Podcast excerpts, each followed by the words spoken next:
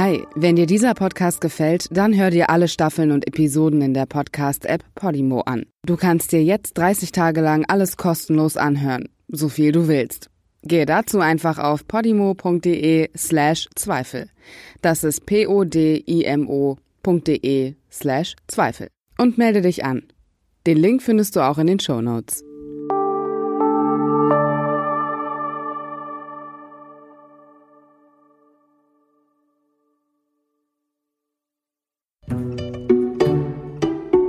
Zweifel für den Angeklagten.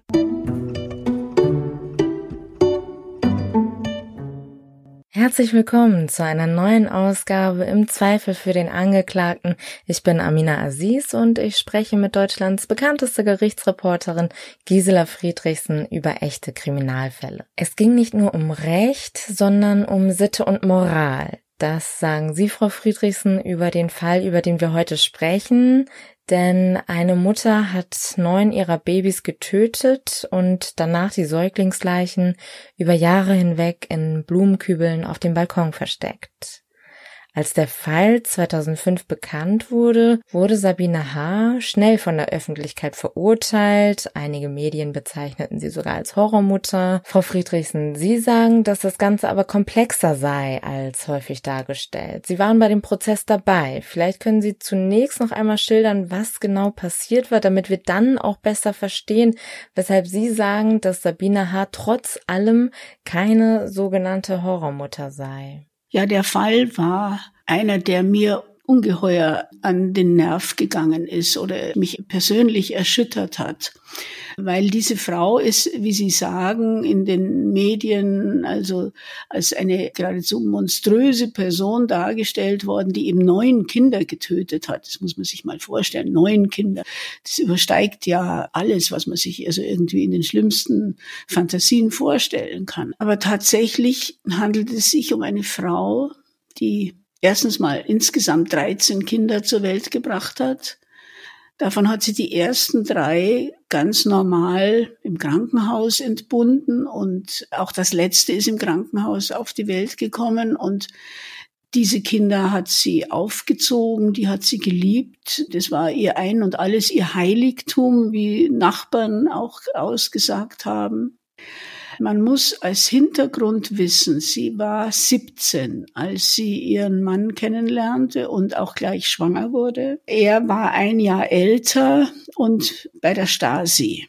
Also er war aktiver Mitarbeiter der Staatssicherheit in der DDR. Und er hat sie geheiratet, sie wurde dann gleich wieder schwanger und da hat er ihr schon unmissverständlich klar gemacht, also ein drittes Kind kommt nicht in Frage, denn bei der Stasi, wie sie dann mal gegenüber der Polizei sagte, hatte man höchstens zwei Kinder. Alles weitere galt dann schon als mehr oder weniger asozial. Also zwei Kinder war so die Obergrenze und alles, was darüber hinaus ging, ging nicht. Sie wird ein drittes Mal schwanger und da gibt's einen riesen Krach zu Hause und er wirft ihr das vor und beschimpft und demütigt sie deshalb denkt aber überhaupt nicht daran, von sich aus, also irgendwie Vorkehrungen zur Verhütung zu treffen. Das ist also alles ihre Sache und wie sie das macht und ob sie das kann und richtig macht und so weiter, das kümmert ihn überhaupt nicht. Dann kommt das vierte Kind, also das Schlag auf Schlag, jedes Jahr. 84, 85, 86. Dann kommt das vierte Kind und das ist offensichtlich eine Sturzgeburt und fällt in die Toilette und ertrinkt dort. Das soll, so wie sie es angegeben hat, die erste Geburt gewesen sein, die sie verheimlicht hat. Von da an hat sie angefangen zu trinken. Sie ist nicht mehr zum Frauenarzt gegangen, weil sie Angst hatte, dass der merken würde, dass sie unlängst entbunden hat und dann irgendwie fragen würde, ja, wo denn das Kind ist. Dem könnte sie also nicht sagen, die letzte Geburt liegt ein, zwei oder drei Jahre zurück, sondern der würde merken, dass das nicht stimmt. Also sie geht nicht mehr zum Frauenarzt, sie verhütet nicht und er eben auch nicht. Es wird in dieser Familie offensichtlich überhaupt nicht geredet miteinander. Die Ehe ist in einem absolut desolaten Zustand, gleichwohl der Geschlechtsverkehr findet weiter statt und sie wird tatsächlich jedes Jahr wieder schwanger. Ihr Alkoholkonsum nimmt zu, sie bringt die Kinder offensichtlich in einem Zustand der mehr oder weniger der Volltrunkenheit auf die Welt und versteckt sie dann auf dem Balkon in Blumenkübeln oder anderen Gefäßen, in denen Erde ist. Allein bei dieser Darstellung in der Anklage habe ich die Welt nicht mehr verstanden. Denn wie soll denn das stattfinden in einem Hochhaus, in einem hellhörigen Hochhaus, in einer Vierzimmerwohnung, in der zwei Erwachsene und drei Kinder leben? Also wo man auf engstem Raum aufeinander sitzt. Und da soll die Frau jedes Jahr unbemerkt von allen anderen eigenhändig oder ohne Hilfe Kinder zur Welt bringen. Wie kann das sein? Sie hat auch nie ein Hehl draus gemacht, hat sie selbst gesagt. Also sie hat sich nicht verkleidet oder irgendwie den Bauch weggebunden oder so, sondern sie hat zwar weitere Kleider getragen, aber ist niemanden dieser auf- und abschwellende Bauch aufgefallen. Hat der Geschlechtsverkehr immer nur in rabenschwarzer Nacht stattgefunden. Der Mann hat behauptet, er habe nie etwas gemerkt, er habe keine Ahnung davon gehabt. Und das war dann doch eine Sache, die hat mich zutiefst erbost. Da saß diese Frau, die als Monster angesehen wurde. Und da kommt so ein Typ als Zeuge, stellt sich vor das Gericht hin, verweigert die Aussage, wirft seiner Frau noch nicht mal irgendeinen Blick zu. Er steht ihr genauso wenig bei, wie er ihr bei diesen ganzen neuen Geburten beigestanden hat. Es ist für mich einer der Fälle gewesen, wo man eigentlich am, am Leben fast verzweifeln konnte, dass so etwas möglich ist in unserer Gesellschaft. Ich meine, in dem ganzen Haus wohnten nur Mitarbeiter der Stasi und die haben ja, wie man weiß, ja nichts anderes zu tun gehabt, als nur zu beobachten, was die anderen so alles tun und wie es dazugeht und was man hört und sieht und um das dann gegebenenfalls zu melden. Und da will niemand irgendetwas gemerkt haben. Niemanden will was aufgefallen sein.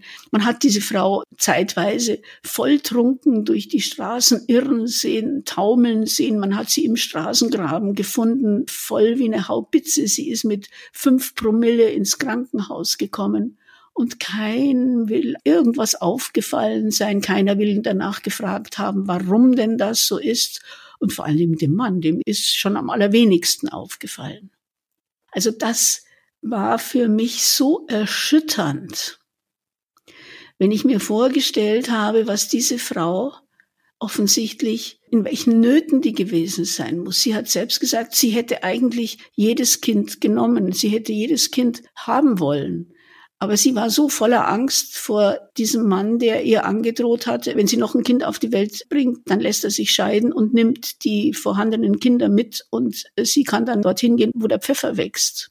Was wissen wir denn über die Mutter, Sabine H.? Aus was für einer Familie, aus welchen Verhältnissen kam sie? Sie stammte, wie man dann vom Gutachter erfahren hat, aus einer Familie, in der dieses Schweigen, dieses Nichts sich mitteilen, dieses alles mit sich selbst ausmachen üblich war. Ihre Mutter hatte zur Devise erklärt, bei uns gibt's keinen Streit, wir vertragen uns immer. Sie hatte zwei ältere Schwestern und die brachten wechselnde Männer mit nach Hause und da gab's diverse Kinder, also jedenfalls Anlass zu Familienzwist und Streitereien durchaus in Fülle, aber da ist nicht drüber geredet worden. Und sie als die Jüngste hat das eben so mitbekommen, Sie hat nie gelernt, sich durchzusetzen oder ihr eigenes Leben irgendwie in die Hand zu nehmen, sondern sie hat immer, sie war immer brav. Sie war immer brav und zurückhaltend und hat geschwiegen und hat sich so verhalten, wie man es von ihr erwartet hat. Und so ist es dann auch in der Ehe offensichtlich gewesen. Und der Mann hat das schamlos, wie ich fand, ausgenützt. Er hat sich die Hände in Unschuld gewaschen. Ich meine, wie kann man eigentlich eine Frau anklagen, neun Säuglinge getötet zu haben, wenn der Mann sagt, er hat da überhaupt keine Ahnung davon gehabt, er hat noch nicht mal gemerkt, dass sie schwanger war. Ja, wer soll denn das bitte glauben? Aber die Staatsanwaltschaft hat gesagt, wir haben keine Handhabe gegen ihn und wir können da nichts machen. Also, das war außerdem noch eine Staatsanwältin. Da habe ich mir auch gedacht, mein Gott, wie verblendet oder wie blind seid ihr, die ihr euch nur an die Paragraphen haltet, aber jeden gesunden Menschenverstand oder jedes Mitgefühl mit anderen Menschen unter den Tisch fallen lasst. Diese Sabine H. war eine eigentlich ganz gut aussehende Frau. Sie war hochintelligent. Sie hätte das Zeug gehabt zu studieren. Sie ist dann Zahnarzthelferin geworden, obwohl sie eigentlich das Zeug gehabt hätte, Zahnmedizin zu studieren. Aber das wollte man in der Familie nicht. Das hat man ihr verwehrt. Also ist sie brav Zahnarzthelferin geworden. Und dann hat sie den Beruf nicht mehr ausgeübt. Nachdem dann die Kinder da Schlag auf Schlag kamen, hat sich das erübrigt. Und wahrscheinlich war es bei der Stasi auch nicht üblich. Da verdiente der Mann genug. Da musste die Frau nicht arbeiten. Es war eine so bedrückende Atmosphäre dann auch in dem Prozess. Sie ist dann verurteilt worden wegen Totschlags in neun Fällen durch Unterlassen, weil man ihr vorgeworfen hat, sie hat sich nicht gekümmert, dass die Kinder versorgt wurden. Und ich habe mich immer gefragt, ja, und bitteschön, der Vater dieser Kinder, hat der nicht auch sich durch Unterlassen schuldig gemacht? seine Pflicht wäre es doch genauso gewesen, erstens mal seiner Frau beizustehen und zweitens sich um die Kinder zu kümmern. Was hat er denn gemacht? Nichts. Er verweigert die Aussage, was er als Zeuge machen kann, und damit ist er raus aus der Nummer. Das kann doch wohl nicht wahr sein. Und er ist vor Gericht nicht einmal belangt worden. Da stand gar nicht zur Debatte, dass der Vater und Ehemann ja auch Verantwortung trägt. Nein, nein. Er ist nicht belangt worden und das fand ich so unglaublich ungerecht. Und eine solche unsägliche Geschichte. Und dass eine Staatsanwältin tatsächlich sich hinstellt und sagt, wir haben keine Handhabe gegen ihn. Ja, anscheinend, wenn ein Mann eine Frau nicht körperlich misshandelt, aber dafür seelisch misshandelt und demütigt und ihr den Beistand verweigert, das macht alles nichts. Aber vor allen Dingen, ihr wirft man vor, die Kinder nicht versorgt zu haben. Sie, die im Bad, im Kinderzimmer, im Wohnzimmer angeblich die, die Geburten absolviert hat, von denen dann keiner irgendetwas gemerkt hat. Aber Moment, nochmal zur Staatsanwaltschaft. Die hat das so abgekauft. Ich meine, wenn eine Person ein Kind zur Welt bringt, ist das jetzt nicht der leiseste Vorgang. Es blutet, es gibt Geräusche und man muss auch kein Arzt sein, um das zu wissen. Und wir sprechen hier schließlich von neun Geburten. Also man, jeder, der selbst mal ein Kind bekommen hat, weiß, dass das eine Angelegenheit, die schon Spuren hinterlässt. Ja, da gibt's das Fruchtwasser, da gibt's Blut und ganz abgesehen davon, dass Geburten in der Regel auch nicht, nicht lautlos vonstatten gehen. Es mag vielleicht mal eine dabei sein, die so eine Sturzgeburt, wo es ganz schnell geht, aber es gibt auch andere Geburten, die jede Geburt ist anders. Nicht, das weiß jede Frau, die selbst mehrere Kinder auf die Welt gebracht hat, ist nicht vergleichbar. Das ist halt mal so und mal so. Und dann hat man ihr sogar noch, die Gutachter haben ihr sogar noch vorgeworfen, dass sie ihr nicht glauben, dass sie dabei alkoholisiert gewesen sei, denn das sei doch alles geplant gewesen, denn sie habe doch die Wohnung so sauber geputzt und sie habe die Kinder dann da in vorbereitete Behältnisse auf den Balkon gepackt die haben alles dem Mann das abgenommen, dass er nichts gemerkt hat. Ich saß da und dachte, ja, wo bin ich hier eigentlich? Und dann kommt dieser Typ, dieser Mann, dieser Ehemann als Zeuge. Mit Mühe und Not sagt er seinen Namen und sein Alter und wo er wohnt. Und dann die Frage, wollen Sie Angaben machen? Nö. Und dann geht er wieder. Und das war's dann. Das war seine ganze Beteiligung an der Geschichte. Und die Frau wird zu 15 Jahren verurteilt, zur Höchststrafe für dieses Delikt Totschlag durch Unterlassen. Wir haben jetzt gehört, dass dem Vater gar keine Schuld zugesprochen wurde. Die Mutter hingegen wurde vollends belastet, was natürlich problematisch ist. Wie ging es dann weiter? Wie ging die Verteidigung damit um, dass ihre Mandantin die gesamte Schuld zugesprochen bekam? Die Verteidigung legte dann Rechtsmittel ein, dann gab es einen zweiten Prozess, der nicht sehr viel anders ablief, obwohl man einen anderen Gutachter hatte, aber der konnte noch weniger dazu sagen. Keiner hat verstanden, warum diese Frau sich so verhalten hat weil sie halt auch nichts gesagt hat. Sie ist ein Mensch gewesen, der nie gelernt hat, überhaupt sich zu artikulieren über die eigene Befindlichkeit, über die eigenen Motive, sondern sie hat einfach Sie hat einfach nichts mehr gesagt. Das stimmt. Sie hat zunächst nichts Aussagekräftiges gesagt, nur sehr wenig erzählt. Sie hat gesagt, dass sie zwar da Kinder auf die Welt gebracht hat, sie wusste weder die Zahl, sie wusste weder das Datum, sie wusste zum Teil nicht das Geschlecht der Kinder. Sie hat nur gesagt, ich habe mich jedes Mal so betrunken, dass ich das einfach alles nicht mehr so mitbekam. Und die ganze Familie und alle drumherum haben auch nichts mitbekommen. Sie hatten vorhin die Gutachter schon angesprochen. Darauf würde ich gerne nochmal eingehen. Denn Gutachten sind ja in Prozessen nichts, was man unbedingt immer unhinterfragt lassen muss. In diesem Fall hatte ein Gutachter der Mutter eine Art masochistisches Verhalten unterstellt. Ja, das fand ich ja auch so eine, eine Unverschämtheit eigentlich. Ich habe mich damals erinnert an den Fall Kevin in Bremen. Das war dieser Junge, der von seinem drogenabhängigen Ziehvater so misshandelt worden ist, bis er dann starb an den Misshandlungen und dessen Überreste man dann in einem Kühlschrank gefunden hat. Und von diesem Kind wusste man, der Mann ist mit dem Kind im Kinderwagen, obwohl er ihm sämtliche Knochen gebrochen hatte, zu den Ämtern gegangen, um da also Geld irgendwie abzugreifen. Und die Mitarbeiterinnen dort waren immer ganz entzückt, wie brav das Kind ist, weil er keinen Ton von sich gegeben hat. Also es gibt Verletzungen, die so stark sind, Misshandlungen, die einen Menschen so beeinträchtigen, dass er keinen Laut mehr von sich geben hat, dass er schweigt. Und mir kamen diese Taten oder diese Geburten von der Sabine H wirklich wie, wie ein Aufschrei einer stummen Frau vor, die, die sich nicht artikulieren konnte, aber die irgendwie sich nicht anders zu helfen wusste. Sie hat die Kinder geboren und wenn es stimmt und es gibt, gab eigentlich keinen Anlass daran zu zweifeln, dass sie wirklich so vom Alkohol so Gebrauch gemacht hatte, dass sie sie nicht mehr sagen konnte, in welchem Zustand die Kinder gewesen sind, als sie auf die Welt kamen. Es wusste keiner, waren das tatsächlich Lebensgeburten. Der Bundesgerichtshof hat dann in seiner überragenden Weisheit argumentiert, na ja, die ersten drei Kinder seien ja völlig normal zur Welt gekommen. Also werden die weiteren neun genauso normal zur Welt gekommen sein. Also man welch eine Argumentation, so können auch nur Männer, die von nichts eine Ahnung haben, reden. Und deshalb hat man einfach unterstellt, dass das alles Lebendgeburten waren, obwohl sie bei diesem Alkoholmissbrauch der Frau es ohne weiteres möglich gewesen wären, dass auch Totgeburten dabei gewesen sind oder nicht lebensfähige Kinder. Vielleicht hätte man sie retten können, wenn die Geburten in einem Krankenhaus stattgefunden hätten und die Kinder sofort ärztliche Hilfe bekommen hätten, aber nicht zu Hause, wenn die Frau das alles alleine handeln muss und dann außerdem noch betrunken ist.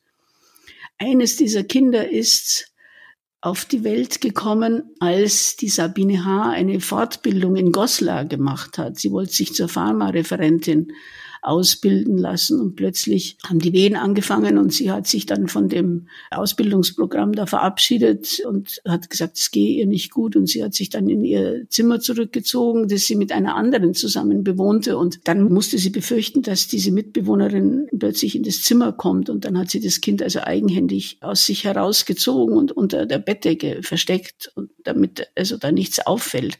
Und hat es dann in einen Mantel gepackt und in die Reisetasche und ist damit mit nach Hause gefahren. Also, dass wenn man sich diese Situationen versucht mal zu vergegenwärtigen, die diese Frau erlebt hat, wer dann da noch von Horrormutter spricht, das, sondern das ist ein zutiefst armer Mensch gewesen, eine zutiefst bedauernswürdige, hilfsbedürftige, arme Seele, die man völlig allein gelassen hat und die aus diesem, diesem Kreislauf von heimlicher Geburt, Verstecken der Kinder, nächste Schwangerschaft, wieder alleingelassen, wieder Geburt, wieder Schwangerschaft, wieder Geburt, die da einfach nicht mehr rausgekommen ist. Und der, der Herr der Schöpfung, der hatte mit all dem nichts zu tun.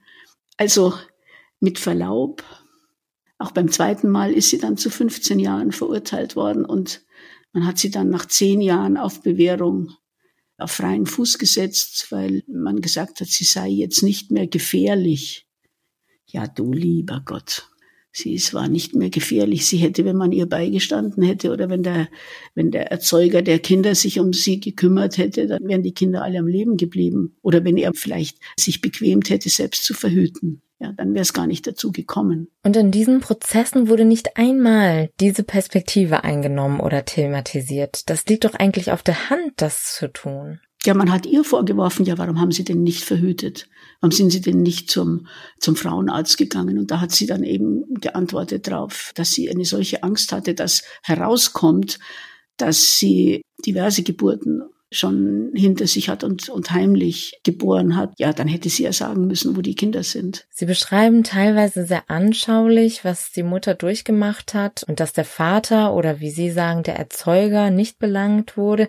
Ein Aspekt, wo ich denken würde, dass der ja auch irgendwie hätte zur Sprache kommen müssen, ist die Beziehung der beiden. Die muss schrecklich gewesen sein. Es muss fürchterlich gewesen sein. Natürlich muss entsetzlich gewesen sein. Er hat sich dann auch 2002 hat er sich von ihr scheiden lassen, weil er weil ihm das alles nicht mehr so gepasst hat. Dann stand sie alleine da und dann hat sie die Wohnung verloren, weil sie ja kein Geld hatte. Und dann ist die Wohnung zwangsgeräumt worden. Und bei der Gelegenheit hat sie die Blumenkübel vom Balkon bei Verwandten untergestellt.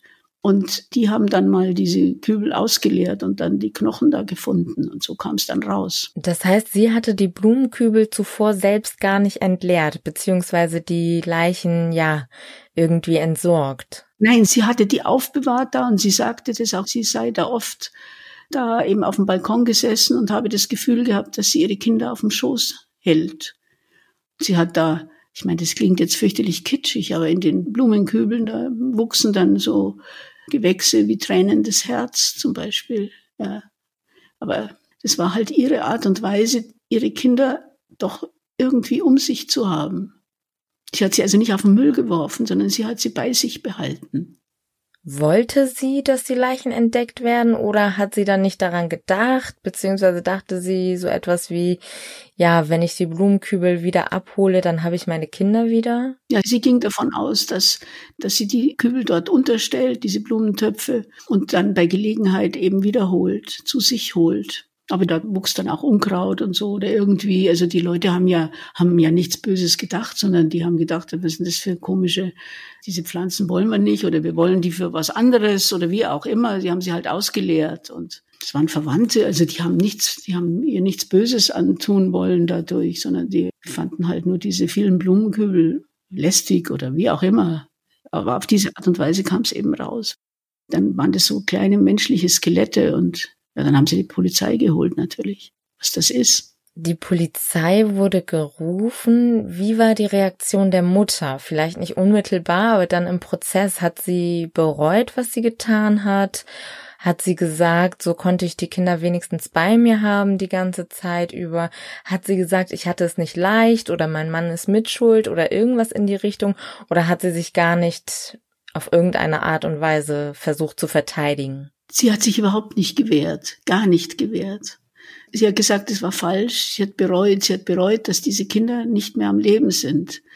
Das hat sie zutiefst schon bewegt. Und sie hat nie was Böses über den Mann gesagt. Sie hat keinen Ton über ihren Mann gesagt. Sie hat nur gesagt, wenn es nach ihr gegangen wäre, hätte sie alle diese Kinder behalten. Sie haben schon recht früh, als es dann losging mit den Prozessen, kritisiert, dass der Mann überhaupt nicht belangt worden ist. Ja, es war auch nicht der erste Fall, wo ich das erlebt habe. Es gab ja diese sogenannte, ist auch typischer Ausdruck, diese sogenannte Eismutter in Mühltroff. Es war auch so ein, so ein kleines Kaff in der DDR. Die Frau hat Kinder geboren und sterben lassen und dann in die Tiefkühltruhe gepackt, die kleinen Leichen und drüber dann Spinat und sonstige tiefgefrorenen Sachen. Also er hat sie auch immer bei sich gehabt. Und auch da hat der Mann behauptet, also er habe überhaupt keine, er habe nie was gemerkt und dass die schwanger war. Also puh, verhütet hat er auch nicht. Ja, ich meine, das sind das sind alles solche Ausreden von Männern. Also dass man von ungeschütztem Geschlechtsverkehr schwanger werden kann, müsste sich mittlerweile rumgesprochen haben oder auch schon vor ein paar Jahren rumgesprochen haben. Nicht, da hat angeblich keiner dran gedacht, dass die Frau deshalb schwanger werden kann. Man wollte halt keine Kinder mehr und diese Frauen ja, voller Angst dann sitzen gelassen zu werden und irgendwelchen Repressalien ausgesetzt zu sein, haben dann halt diesen Ausweg gesucht. Und sie waren dann diejenigen, die vor Gericht standen. Der Mann in Mühltroff allerdings, den hat man dann, nachdem der Fall in, in Frankfurt an der Oder, also der Fall Sabine H., mit doch ziemlich scharfer medialer Kritik zu Ende gegangen ist. Und da muss ich sagen, das war in erster Linie meine Kritik gewesen, denn die meisten haben sich vor allen Dingen mit der Frau beschäftigt und den Mann wie üblich ganz außen vor gelassen. Ich habe ihn mehr oder weniger in den Mittelpunkt gestellt. Von da an hat sich dann doch das Denken innerhalb der Justiz etwas gewandelt und den Mann von Mühltroff, den hat man dann vor Gericht gestellt und kann Ihnen jetzt nur nicht sagen, wie das ausgegangen ist. Das weiß ich einfach nicht mehr, ob der verurteilt wurde. Aber zumindest musste er sich mal vor einem Gericht rechtfertigen für das, für seine Rolle in der ganzen Geschichte. Stimmt, dieser Fall aus Mühltroff, ja, da gab es auch einen sogenannten Kindsmordprozess. Die Mutter wurde zu 13 Jahren verurteilt, der Vater zunächst nicht, ist dann aber später doch tatsächlich angeklagt worden, kam allerdings frei mangels an Beweisen. Der Mann von Sabine H. ist aber nach dem Urteil gegen sie nicht angeklagt worden. Die Staatsanwaltschaft wurde nicht mehr tätig. Die Staatsanwaltschaft hat nichts mehr gemacht. Sie hat, man hat gesagt, man kann ihm eine Beteiligung nicht nachweisen, wenn er sagt, er hat nichts gemerkt. Das ist ja immer das, immer das Problem. Wenn jemand sagt, er hat etwas nicht gesehen, nicht gehört, nicht gemerkt, wie wollen Sie beweisen, dass er das gehört haben muss, dass er es gesehen haben muss? Wenn er sagt, tagsüber hat er seine Frau weiter nicht angeschaut und deshalb ist ihm nicht aufgefallen, dass die immer wieder einen Schwangerschaftsbauch bekam. Ich finde das ganz interessant, was Sie hier schildern, weil es auch zeigt, dass Gerichte nicht frei sind von, ja, wie soll man das nennen, von patriarchalem Denken vielleicht. Wie ist so etwas in einem Prozess vor Gericht? Da geht man doch davon aus, dass alle Seiten beleuchtet werden, dass alle Möglichkeiten in Betracht gezogen werden. Ich wiederhole mich vielleicht, aber die Gründe dafür, den Vater in diesem Prozess gegen Sabine H. doch zu belangen, liegen ja wirklich auf der Hand. Das kann ich mir so, also dass der Vater so gar nicht zur Rechenschaft gezogen worden ist, gar nicht wirklich vorstellen. Ja, ich, das kann man sich nicht vorstellen. Das kann man sich nicht vorstellen. Es ist so unsäglich. Sie hat sich nie gewehrt, indem sie mal beschrieben hat, wie, wie er sie behandelt hat. Sie hat einfach geschwiegen. Im ersten Prozess war das vielleicht auch noch irgendwo nachvollziehbar, denn jemand musste sich um die drei lebenden Kinder kümmern ja, die damals noch nicht volljährig gewesen sind und also noch, noch ihren Vater eigentlich gebraucht haben. Im zweiten Prozess allerdings war es dann schon anders. Da waren die dann schon aus dem Haus und haben sich sicher ihre eigenen Gedanken gemacht, dass die natürlich vor Gericht keine Aussage gemacht haben, nachvollziehbar, denn sie wollten weder ihre Mutter noch wollten sie ihren Vater belasten. Kinder kommen ja da auch in eine Situation, die sehr unangenehm ist. Nicht? Sie haben eine emotionale Bindung zu beiden Eltern und sollen dann vor Gericht da ganz nüchtern eine Aussage machen. Das kann man von ihnen nicht verlangen und deshalb haben sie auch ein Aussageverweigerungsrecht und davon haben sie Gebrauch gemacht.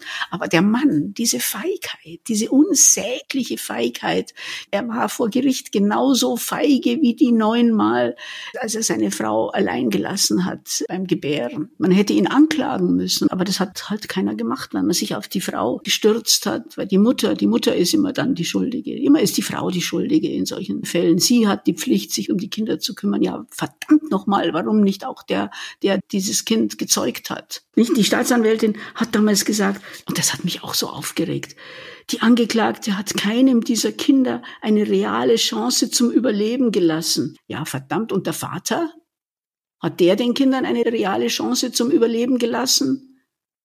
Er hätte vielleicht dafür sorgen können, dass es gar nicht zu diesen unwillkommenen Geburten gekommen wäre es ist wirklich ein Fall gewesen, der einem an der Justiz zweifeln ließ, beziehungsweise an unserem ganzen Rechtsstaat zweifeln ließ und der so, so, mich hat das so wütend gemacht, weil da saß diese Frau, die eigentlich ganz gut ausgesehen hat und die, die intelligent gewesen ist und die alles äh, von der Natur eigentlich mitbekommen hat, womit sie ein gutes Leben hätte führen können.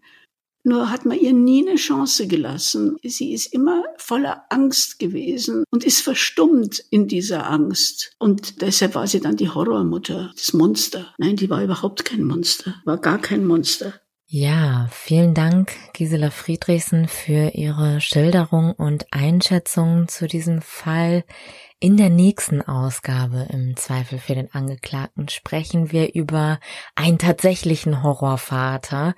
Wir sprechen über Josef Fritzl aus Österreich, der seine Kinder über Jahre misshandelt und weggesperrt hat. Bis zur nächsten Folge im Zweifel für den Angeklagten. Hi, wenn dir dieser Podcast gefällt, dann hör dir alle Staffeln und Episoden in der Podcast-App Podimo an. Du kannst dir jetzt 30 Tage lang alles kostenlos anhören, so viel du willst. Gehe dazu einfach auf podimo.de slash Zweifel. Das ist p-o-d-i-m-o.de